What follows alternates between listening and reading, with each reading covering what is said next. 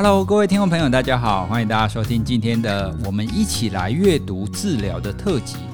这集呢是哇塞心理学跟伯克莱合作的一个活动。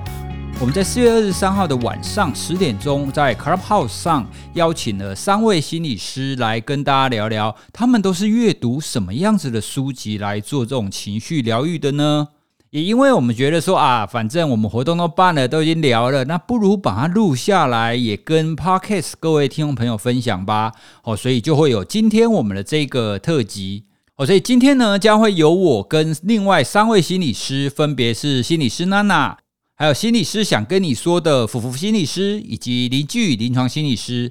每一位呢都介绍两本心理学相关的书籍来给大家做参考。哦，对了，提醒大家，博客来还有提供限量的五十元折价券哦。哦，所以听众朋友，你听到现在，你听到这个消息，如果你有博客来的账号的话，请立刻切到我们这一集的资讯栏当中，然后点连接，你就会进入博客来的网页，然后你就进入你的账号，就可以获得五十元的折价券喽。我们以后也会尽量多争取，可以有这一些阅读书籍，然后折价的这样子的活动。那开始之前呢，也要提醒大家，因为这一集呢是四月二十三号 Clubhouse 的录音哦，所以录音品质呢会比平常差一点。等一下大家听到只有我的声音会像现在这个样子比较好一点哦，因为我是从录音设备开始录的。那其他三位心理师呢都是从 Clubhouse 上面的声音然后截取下来的哦，所以其他三位心理师的声音品质会稍微差一点。那这一点呢就在这边先跟大家说明，那请大家见谅一下。好，那接下来呢，我就先跟大家聊聊我所阅读的会跟治疗相关的书籍。因为啊，我平常不太看所谓的疗愈书籍，就是你会边看边哭那一种啦。哦，所以我看的书都会比较是比较理性一点，比较偏认知或科普一点。不过呢，诶，要讲疗愈的书籍还是要有啦。哦，所以我要跟各位介绍第一本。那第一本呢是时报出版的，它的名字叫做《如果停不下来，就先学会慢下来》。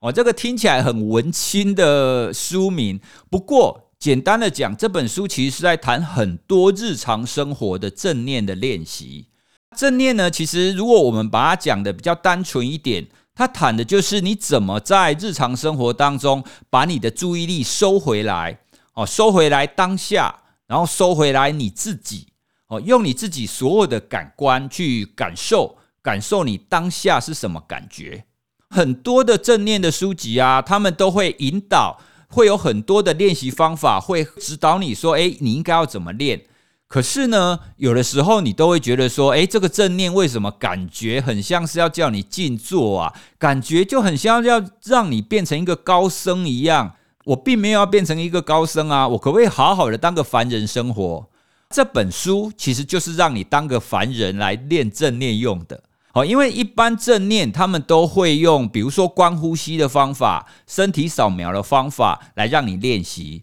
而这本书呢，它提供了非常多生活上的场景。换句话说，你在生活中的行为，你就可以做正念的练习。在这边呢，我要跟各位分享一个我很喜欢的，叫做正念刷牙。正念刷牙呢，在心理师想跟你说，就福福他们的 Podcast 节目当中，有其中一集也分享过。那我听到那一集之后呢，我就偶尔开始做正念刷牙，我觉得非常有帮助。正念刷牙怎么做呢？我稍微描述一下。哦，那有其中一个部分，你就要去浴室，然后把牙刷拿起来，你要先观察一下。诶，各位听众朋友，你有仔细的看过你的牙刷吗？你的牙刷是什么颜色的？它上面有刻字吗？你现在回想得起来吗？你可能想不起来，对不对？因为你通常都是把牙刷拿起来就直接刷了，你不会去看它。哦，所以这一步你就可以先拿起来，然后观察一下，然后挤牙膏呢，你到底挤成什么形状？你挤了多少？它的重量是什么？然后它的气味是什么？等到你开始刷牙之后呢，你就慢慢的刷。去感觉这个牙刷，然后刷过你的牙齿、牙龈，然后再移动，然后你刷牙的力道的大小的改变哦。那你刷上排、刷下排等等的哦。如果你把你刷牙的整个动作把它放慢，那你用心的去感受你刷牙的每一个动作。好，那这就是我们刚刚提到的正念刷牙。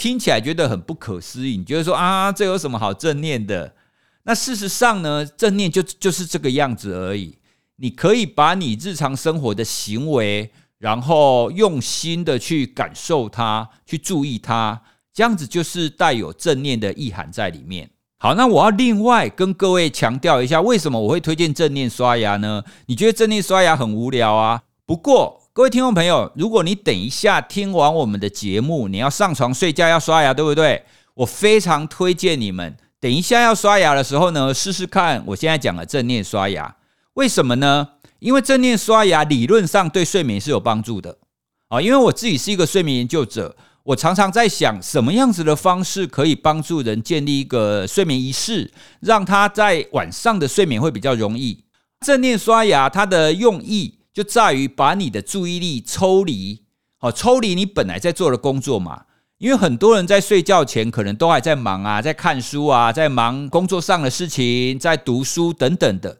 所以你的思绪跟你的注意力都还在工作上，可是你在睡觉的时候，你必须要把你的注意力从工作上抽离出来啊。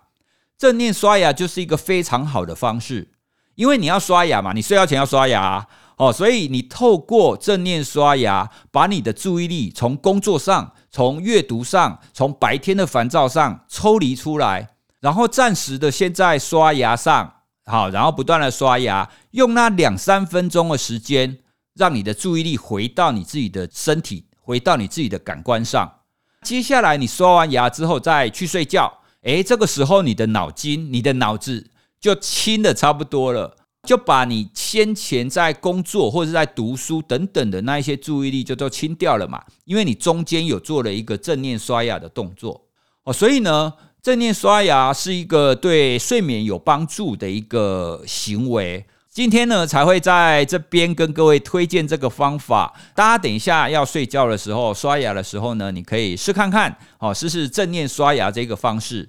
那我刚刚提的这本书呢，如果停不下来，就先学会慢下来。这本书我推荐的原因就是它里面提供了非常多这种日常生活的正念练习。你不需要特地找一个地方，然后盘腿去做观呼吸或身体扫描。你在生生活当中的很多时刻，你都可以做这样子的正念练习。而这样子的正念练习呢，都会对你要让你的情绪平复下来有非常大的帮助哦。所以这是第一本我跟大家推荐的治疗的书籍。哦，如果停不下来，就先学会慢下来。第二本呢，严格来讲，它并不是一个治疗的书籍啦，因为它并不疗愈，而且你看了可能会很头痛。第二本呢是天下出版的《平静的心，专注的大脑》这本书，其实是一本科普书哦。它的作者是 Daniel Goleman，好，就是写 EQ 那个作者。那另外一个呢是 Richard Davidson，那他是一个研究神经科学一个相当顶尖的学者。那这本书其实是在谈正念这样子的练习，为什么对我们的大脑有益处？为什么对我们的情绪有益处？哦，所以它基本上是一本科普书籍。之所以会推荐的原因，是因为我这个人啊，如果你想要告诉我说什么方法有用的话，最好的说服方法就是拿证据给我看啊，就是你如果给我看非常多的证据，那这些证据都支持说有效，好，那我就会接受它有效。我这个人相对而言是比较科学化的一个人，听众朋友，如果你也是这一类的人，你很需要证据来告诉你说，诶，正念真的有效，并不是这几个人在那边胡吹，那随随便便讲说正念就一定会有效，它有科学证据在里面哦。所以，听众朋友，如果你需要科学证据来让你了解为什么正念有效的话，这本书《平静的心，专注的大脑》。应该可以说服你，因为他说服了我，他确实可以说服我说这个方法的确可以帮助我们的大脑有一个正面的影响，而这个正面的影响呢，不只是在情绪上，然后它在你的注意力上，在你的稳定度上等等的，它其实都会有很大的帮助。看完这一本，你也可以知道为什么现在国外非常多的大企业，他们都会风行正念练习这样子的一个行为。好，那我介绍的两本书结束了，我们下一棒就交给我们的心理师娜娜。Hello，大家好，我是心理师娜娜。我今天要介绍的两本书呢，第一本呢是《爸妈不用忍的正向教养》，它是由骆玉芬临床心理师所写的。其实市面上有非常多就是正向教养的书，特别是可能很多人会有看过那个温和且坚定的正向教养系列，它有分青少年啊、老师用的啊、儿童用的，就是很多版本。其实那系列都很不错。可是我会特别想要推荐骆郁芬心理师的这一本呢，主要是因为它非常的平易近人，里面的标题分类或是他用那个粗体字标的概念还有案例。甚至是他还会有可以练习可以说的例句，都非常的辛苦。那我觉得对于像我这种就是很忙碌、有压力很大的妈妈来说，其实你要翻完一本厚厚的书，其实你最后买了，其实就只是会放在书架上，根本就不可能是从头看到尾。那当然我们会鼓励说，你要了解某一个呃概念，比如说正向教养，你最好是从头看到尾。可是就是没有时间呐、我觉得这本书很棒的事情是，你可以直接打开目录，然后。就是比如说，他直接翻到一页，就是跟你说，孩子不收玩具怎么办？或者说，哎，孩子玩游戏的时候输不起怎么办？我就直接翻到那一页，来看看里面有没有什么一些让你可以比较不那么爆气的对话，或者是说，哎，有没有里面是我可以练习的？里面他也常常是用正向语句去陈述说，哎，你可以怎么做？你可以怎么做？听起来也比较不会觉得自己是一个很差的家长的那种感觉。我觉得很棒的事情是，比如说我在看完这本书之后，我就会在我自己的生活中有类似的情境的时候，我就会去转变我的态度。特别是适合在学龄前期的家长，因为像我女儿，他们现在就是还很小，就是幼稚园的时间，所以我觉得从这个时候开始实践在生活中。会达到我们说，哎，可以养成孩子自动自发这样子的性格。我们希望他培养出来正向的性格。举个例子来说，就像之前我女儿就是要我陪她做某一件事情，可是我正在煮饭，所以我就请她自己先玩一下。我说，哎，妈咪忙完手边的事情再陪她。那等我做完我的事情的时候，她其实她就自己跟我主动分享说，哎，她这段时间她自己画完了一张图，然后很开心的跟我解释她画了什么。然后就在我还没有开口要回馈他的时候，他就说：“等一下，我知道你要讲什么。”我想说：“ 你你现在是要演哪一出？”他就说：“我知道你要说，我在这段时间里面我很棒，我自己想找到想做的事情做，而且呢，我自己能够安排时间，这样子也很不错。”我就超惊讶的。但是想想也对，其实我们从小就是这样子，不只是称赞。说，哎，你图画的很美，你图画的好像，你好乖，好听话，也不是说用奖励的方式，用那种条件交换的方式养小孩。比如说，哦，如果你等一下乖乖自己画五分钟，我就给你看十分钟的电视。我们也不会这样做，而是我们因为看了正向教养书，然后我知道说我要用鼓励的方式，因为奖励和称赞没有办法让孩子学会为什么他需要这样做。虽然你可能可以快速的改变孩子的行为，可是他的动机是外化的，他是希望得到你的成长，或者是外面有一个诱因的。常常我们在临床上看到的状况是，这个诱因消失了，孩子就会失去他愿愿意继续做好行为的这个意愿，然后也会失去他自我肯定的那个能力，他会需要仰赖大人来回应他说：“哦，你是一个很棒的小孩。”但是鼓励就会长期累积下来，就会出现。像孩子，他会自动自发。我请他等我一下子，可是他会开始去找。那这段时间他可以做什么？甚至是我们会注重在说，哎，他完成了这一件事情的历程，然后他过程中付出的努力，还有他个人的收获或成就是什么？就会问他说，哎，你怎么是想到要用这个颜色来画这个的啊？哎，我注意到你这边有画这个东西，这个图案它代表的是什么？那孩子他感觉到的就是会被关注跟肯定。然后我也会回馈说，哎，谢谢你在妈妈请你等待的这段时间，你为自己做了这样子的安排，而且你在这个过程中看起来很愉快哦。类似这样子的情境，其实在这本书里面，我觉得它都有很清楚的呈现，所以会很好入手。不是因为我今天是心理师的关系，所以我可以把这个应用在孩子跟生活中，而是你真的就是只要翻开。比如说，孩子要怎么样跟他建立信任感啊之类的，他就会告诉你说，某一些情境下面你可以讲哪一些话之类的。那我觉得，如果我们可以把这种嗯、那么好，容易执行又平易近人的书推荐给大家的话，大家从小在照顾孩子的历程中去执行，潜移默化的就有机会在孩子身上看到开出这些美丽的花。这是我第一本比较偏教养类的书籍，因为我想说今天的那个讲者里面，可能只有我比较适合讲妈妈角色教养类的书，其他人可能就是不是走这个路线的。第二本呢，想要分享就是你不需治疗，只需说出口。它的副标是心理师和那群拯救我的人。那一开始会注意到这本书，是因为这本书就是那个我很爱的那本，也许你该找人聊聊。作者是那个 Rory Gallagher，他也有推荐这一本书。那我就想说，既然是我爱的作者推荐的，那我就看一下。当然，我觉得他的那个中文书名有点不知道该怎么说。你不需治疗，只需说出口。其实我没有觉得他没有写得非常好，因为他可能是想要强调说，就是有时候我们不需要一颗快速的解药，而是要有人愿意听，愿意不评价，然后见证我们的生命历程这件事情。所以其实我觉得英文的书名可能会更好。英文的书名是 Group，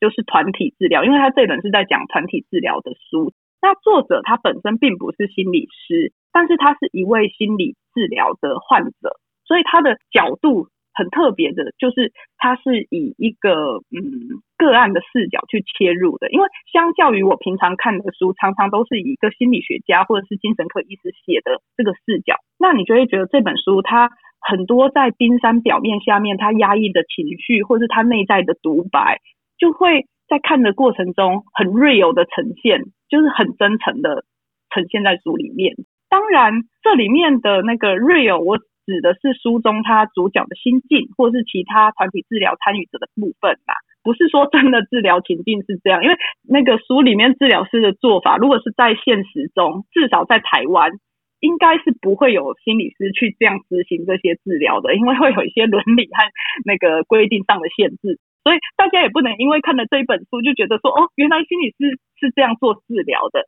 但是，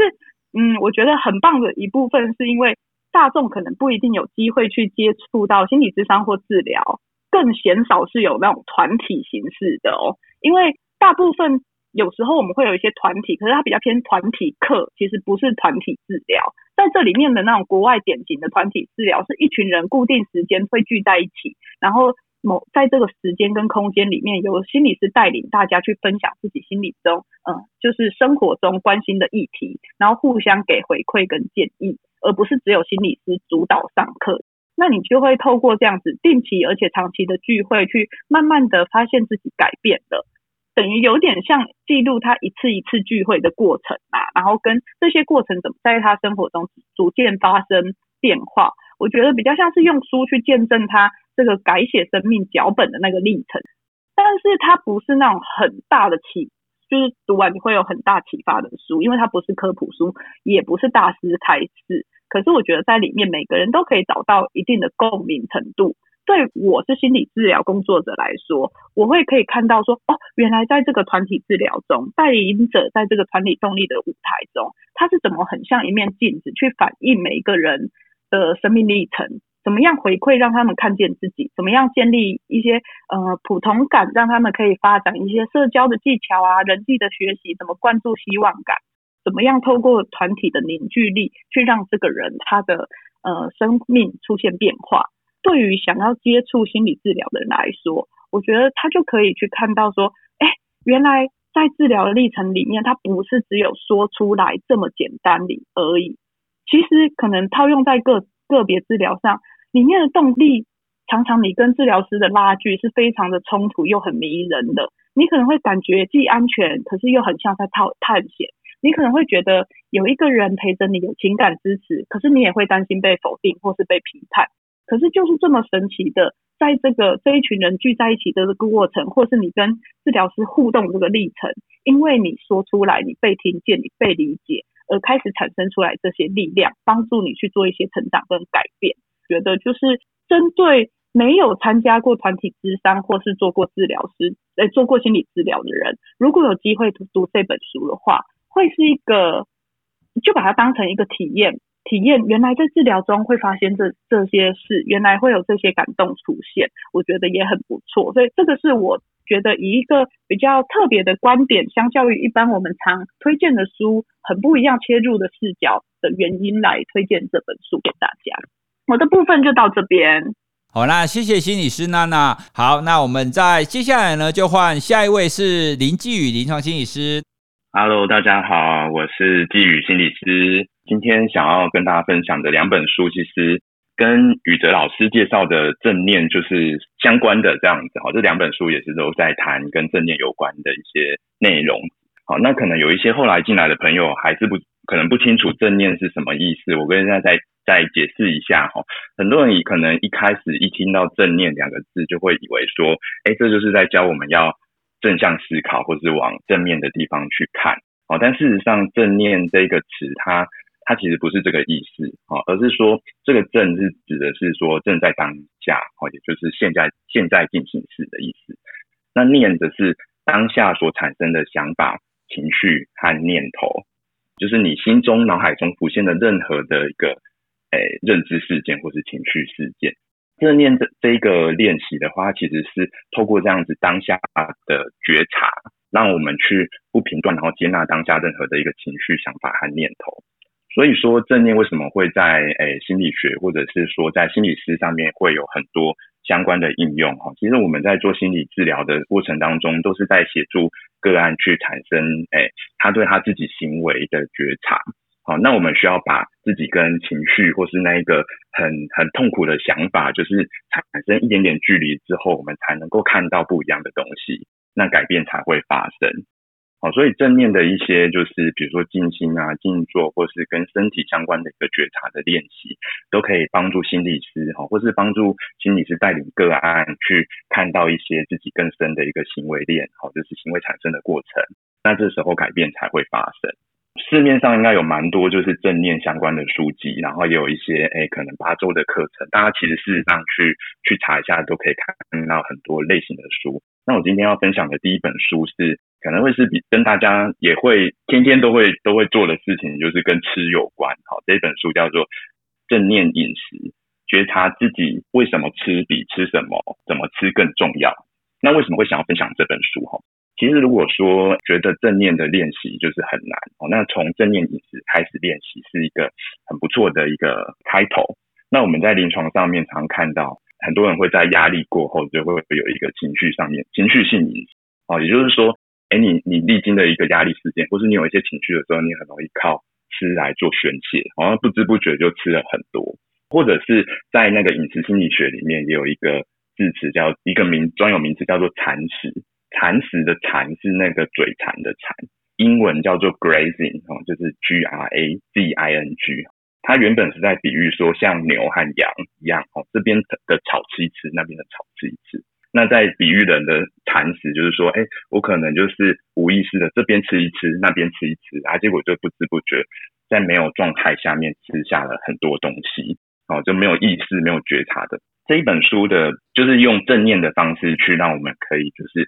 觉察到自己吃的一个历程，特别是大家如果会有饮食上面的困扰哈，或者是有些人可能会在意自己的外在哈，或者是因为吃东西而感觉到很焦虑。那我自己就是在看这本书的时候，我也发现就是我我去看得到就是自己的一个诶压力阴影的过程哈，我特别会在诶比如说下班之后就是。感到特别的饿，然后特别的想要去吃吃很多东西，好，但是如果我正念的静心下来去看到这个历程之后，我觉得诶，其实还蛮受用的。它里面其实不会讲的非常的 rush，就是而是会有很多很实际的做法。好，那我最喜欢里面的一句话是说，他要我们去去唤醒内在的美食家，而非警察。那什么叫唤醒内在的美食家？也就是说。我们可以就是正念静下心来，去好好的去品尝任何的东西。那有几个部分哈，一个部分是它，我们可以去觉察，就是在吃的时候的味蕾的变化。好，那这里面有一个很很让我觉得有时候或者是，诶，那个味蕾的变化，其实是在一吃下去的当下会会最强烈，但是事后你就不会特别感觉到很多很强烈的味蕾的变化。哦，所以事实上我们在吃，我们事实上可以吃，比如说我们可以吃巧克力，也可以吃洋芋片，啊，但是我们可以品尝那个味道。但是事实上，我们不需要无意识的一直一直把这些巧克力和洋芋片吃下去。然后另外一个部分的话，就是他有教我们怎么样去觉察身体上面的饱足感。有些时候我们其实其实没有饿，只是因为心情不好或是压力。但是我们先我们要先去觉察到自己的心情的问题。好，再来这部分就是我们要觉察，哎，我们在吃的时候，这个腹部到底胀的感觉是怎么样？怎么样叫做八分饱？那怎么样叫做哎还没有饱？还有另外一个是说，哎，你吃不同的东西，好，有些比如说高升糖的一些食物，你就会很快的饱，可是事后就马上饿下来了。所以它有一些很明确的一些指引，告诉我们，哎，可以怎么吃。总归来说，其实就是正念的去觉察到我们为什么吃。那我们吃了之后，我们味蕾的变化，那我们是不是真的有达到我们享受的目的？然后事后的部分的话，就是再去觉察自己身体的饱足感，然后把这一个吃的这个行为，就是很细部的去做一个自我觉察，不用是很警戒的像内在警察一样控制自己的诶饮食，呃，可以让我们自己也可以享受美食，然后也可以很开心。那第二本书的话，也是跟正念有关，但是它是在谈跟成瘾有关的一议题。哈，这本书叫做《渴求的心灵》。想到成瘾，可能直接会想到，诶，比如说是烟啊，或是酒，或者甚至是毒品的成瘾。好，但是其实成瘾的这个大脑的一个回回路或者生成的历程，就是有点类似一个习惯的产生。好，那在生活上面，其实有很多。诶，我们其实不喜欢的坏习惯会产生哈。那在这个书里面有提到各个不同生活的层面的例子，就刚刚讲的饮食的层面，可能也有关系。它里面提到一个一个实际的一个生成习惯生成的一个路径是刺激行为加奖励，也就是说，我们会生成一个习惯，都会透过先有一个刺激，然后再产生一个行为，最后我们就获得了奖励。举一个例子来说，哈，比如说下班觉得好累。这个是一个刺激，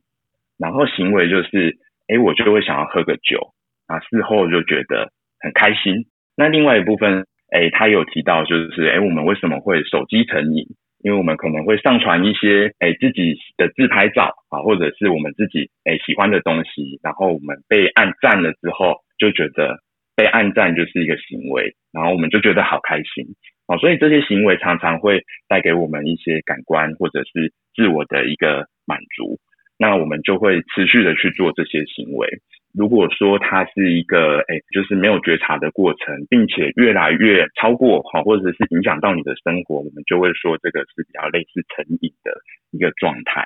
里面有一段话我最喜欢的部分，诶，我喜欢的部分是他有提到说，当我们越来越沉溺在这样子感官的愉悦当中的时候。我们就会想要去渴求更多的感官愉悦，反而会被这个感官的愉悦的热度给灼伤。原本觉得应该是要让我们开心的这些事情，原本应该是压力要疏解的一些方式，却反过来就变成我们的压力。所以这个作者他其实后面书的过程当中也运用正念的部分，包括他自己的学习，还有他提到正念如何去帮助我们看清楚自己的一举一动。然后我们看清楚哪些事情会带给我们真正的快乐，好，那我们再去重新去校正，哎，原本原本以为错误的压力应用方式，我们就可以从这个行为当中去解脱出来。那这本书它是有一点点类似用自传的方式写，好，所以比较不会是很硬的科普书。但是如果你期待想要看到一些跟大脑行为科学有关的一些理论，它里面也有。好，那如果你自己本身有在做正念的练习，它也会去提到它本身的一个正念的一个修行的过程。好，所以读起来是很轻松，然后也可以用一个诶、很有趣的方式去理解诶、正念的一个内容，还有就是各个成瘾的一个生成历程。那我觉得很推荐大家去看，这是我今天想要跟大家推荐的两本书。好，那谢谢季宇心理师帮我们介绍。那最后呢，就是会让让我们心理师想跟你说的，福福心理师哈，远在日本的福福心理师来帮我们压轴。Hello，大家晚安。呃，我是丁玉福，我是一个临床心理师，然后我跟我的伙伴苏一贤心理师经营一个脸书专业，还有同名的 Podcast，叫做心理师想跟你说。我今天想要介绍的两本书。哦，我想到我在讲书之前，我要分享一件事，就是我今我是第一次用 Clubhouse 讲话，所以我刚刚超级紧张。因此我用正念吃宵夜跟正念刷牙的方式来安抚我自己，所以现在比刚刚的状况有好一些了。那我今天想要分享的书，第一本书名叫做《敌这个不正常的人》，它是远流出版社出的。有一个我想讲的很浮夸的介绍词，就是我是在今年一月的时候看到这本书，可是我在读完的当下，我就决定要让它成为我今年的爱书。然后到现在，现在是四月多嘛，我已经正在第三刷了，所以这就是我有多喜欢它的一个证明。它是远流出版社出的，作者是廖咪。稍微形容一下这本书的内容好了，它是一本散文书，主要的角色有四位，一个就是作者，他也是以一个角色在里面，然后还有一个很重要的角色是他的弟弟，在书里面他的名叫做迪。这个迪除了是一个有点像弟弟的昵称之外呢，他还有另外一个含义，就是他是洗涤的涤，也代表了这个弟弟他是有一点点洁癖在，不管是思想上或者是说物理上面，他都是有一些呃没有办法接受比较脏脏的事情，或者是比较不符合他期待的事情，有一点点那种强迫性思考的。感受的一个特质的人，然后其中还有咪爸跟咪妈，也就是迪爸跟迪妈，就是他们四个人的家庭成为这一个故事中的主要角色。那这位迪呢，他在他在现实中是一个茧居族，或是大家社会上所认知的啃老族，就是他可能三十几岁，快要四十岁，但是都还在家里，整天都在家，然后。没有出去工作赚钱，那有需要的时候都是由家长在供应他的日常花销，然后可能还需要妈妈去帮他准备早餐、午餐、晚餐，还要给他零用钱的这样的一个角色。大家觉得他可能有一些精神疾患的状况在身上，但是好像呃从他的描述中并没有经过一个很明确的诊断或者是治疗。这本作品呢，就是在记录廖咪这个作者他在接近这个敌的时候，他做的一些尝试，然后他把它很详细的记录下来。那他一开始是为了想要改变这个敌他的状态，大家会觉得说，哎，有这样子一个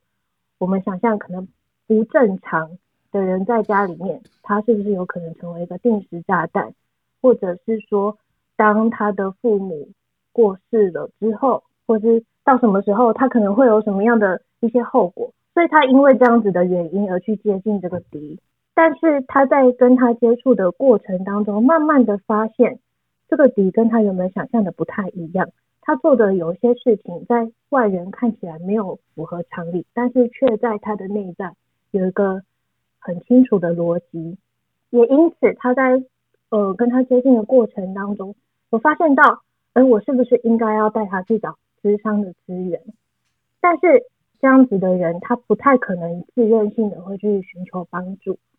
所以这个廖咪他就想了一个方法，他去联络一个他过去在记者生涯中，呃，有互动过的一个老师，叫做宋文礼老师。宋文礼老师看了他的记录稿之后，推荐他去阅读一本书。那这本书，我想娜娜跟季宇心理师都很清楚，这是我们在学习过程当中很经常会被推荐的，叫做 Rogers 的成为一个人。那廖咪他在没有心理学背景的状态之下去阅读这本书，从这里面得到了很多去跟他的弟弟互动的 insight、倾听跟接纳的技巧。所以他利用了这些方式，他甚至在这过程中不把它当成一个技巧，而是把它当成一个。天然的态度，而去跟这个弟弟互动的时候，他发现有一些神奇的事情出现了。那这个神奇的事情出现了，我就想要让大家去从阅读中感受到那件神奇的事情是什么。那除了弟弟之外，他也需要，他为了更了解弟弟，也会去跟他的父母分别的谈一谈。在跟父母谈的过程中，他又发现。这些父母他们在身为爸爸妈妈的时候，在身为爸爸妈妈之前，其实是一个独立的个体，他们也也是有各自生长的背景，然后他们也可能是谁的儿子、谁的女儿。我们过去这几十年的历程中，都是以他是我们的爸爸妈妈角色去认识他。从这个经验跟机会中，我们得以从不同的角度去检视他们的时候，又会有新的发现。这本是一个很有趣的书，喜欢的人会很喜欢，个人会推荐给正在前往想要成为助人者这条路上的伙伴们，或是你已经是心理师，或者是其他助人者了，十分强烈大家去看看这本书。好，那第二本书叫做《你都没在听》，这个很直控的书名。那它的副标题很有趣，他说。科技让交谈越来越容易，人却越来越不会聆听。聆听不但给别人慰藉，也给自己出路。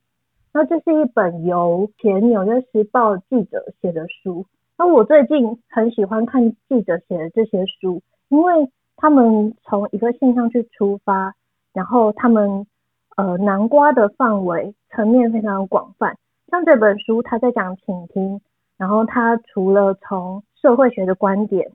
然后有从生理学的观点，脑科学跟心理学一定会有，但是它心理学包含了可能社会心理学、发展心理学，然后认知心理学这些全部都进来了，所以我觉得很有趣，看各种不同领域的人讨论这件事。其实我觉得他这本书很有趣的地方就是，呃，为什么我们现在的人没有办法去倾听？第一个就是你会发现。